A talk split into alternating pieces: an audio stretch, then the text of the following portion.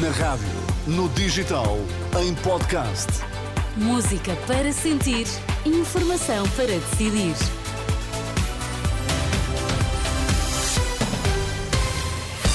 Notícias na Renascença. Miguel, quais são os títulos em destaque a esta hora? Empresário de futebol César Boaventura, condenado por corrupção de jogadores a favor do Benfica, mas fica com pena suspensa. Cabaz de alimentos monitorizado pela Renascença aumentou 10 euros em pouco mais de um mês. Informação para decidir aqui no T3 com Miguel Coelho. Olá, Miguel, boa tarde. Olá, boa tarde. César Boaventura foi condenado a três anos e quatro meses de prisão, com pena suspensa. O Tribunal de Matosinhos deu como provado que o agente tentou corromper três jogadores do Rio Ave em 2015-16, em benefício do Benfica. O Ministério Público considerou, contudo, que as ações do ex-empresário não foram por ordem ou a pedido dos dirigentes encarnados. Boaventura foi, entretanto, ilibado do crime de corrupção na forma tentada no caso de Salã, antigo guardião do Marítimo.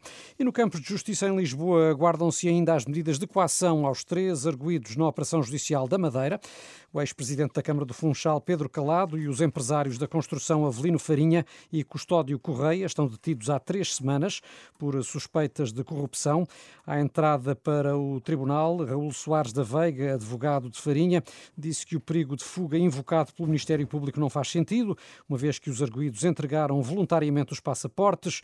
O advogado defende por isso que não deve ser decretada qualquer medida preventiva da liberdade. Espero bem que não. Acho que as razões jurídicas que há é para que não haja nenhuma medida de coação detentiva. Não é uma questão de esperança nem de otimismo, é uma questão de rigor jurídico. Quanto ao representante de Custódio Correia, mostra-se confiante, mas André Navarro de Noronha admite desde já a possibilidade de recorrer. Estou confiante, sempre estou, por isso é que sou advogado há 30 anos. Claro que há possibilidade de recurso. E é isso que fará? Em princípio, sim, não vou antecipar um recurso sobre uma decisão que não me foi comunicada, como é evidente. Mas se porventura fosse essa a decisão, acho que o natural e o normal é o recurso. Já Paulo Sai Cunha, advogado do ex-autarca Pedro Calado, espera que o longo período de detenção não influencie as medidas de coação a anunciar pelo juiz. Qualquer que seja a medida que venha a ser tomada, ela deve ser indiferente ao tempo em que a detenção se manteve. Sendo que para nós, sendo que para nós o tempo da detenção foi de facto um tempo longo. Bom, mas como vos disse, também foi utilizado em benefício da defesa e, portanto, eu espero de facto que não tenha consequências nenhumas.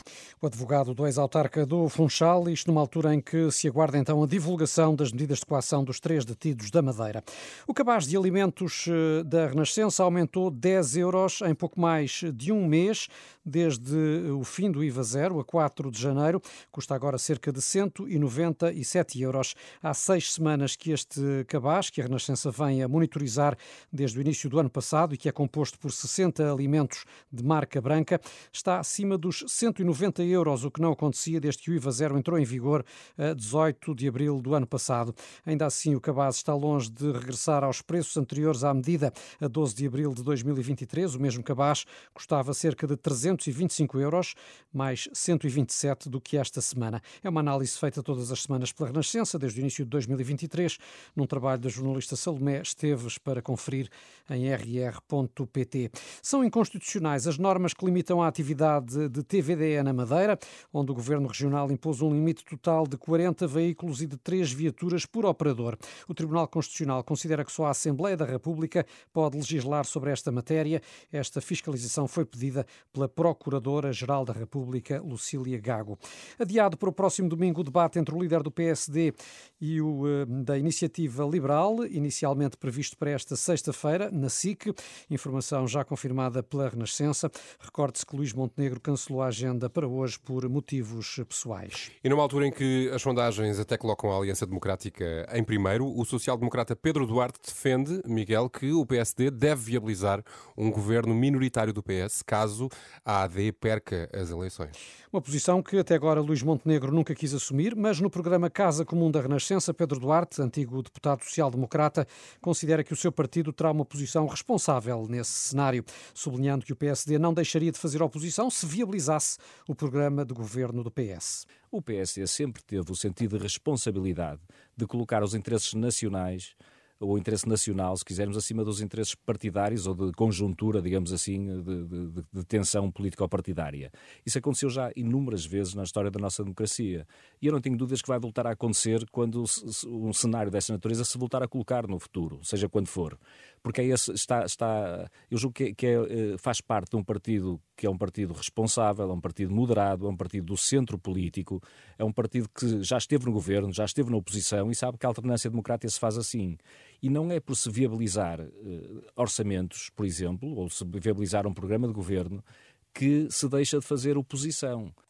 Pedro Duarte, que é presidente do Conselho Estratégico do PSD, compreende as razões pelas quais Montenegro não assume essa posição neste momento. Ele não pode, no sentido em que ele não sabe sequer se continua como presidente do PSD, e, portanto, ele não pode, num cenário que se isso acontecesse, de, de, de, não ganhar as eleições, e, portanto, seria muito pouco sério, eu diria, estar mas, a vincular uma posição. Mas, Pedro... Já do lado do PS, hum, Pedro Nuno Santos disse que até agora será muito difícil que os socialistas viabilizem um governo minoritário da AD.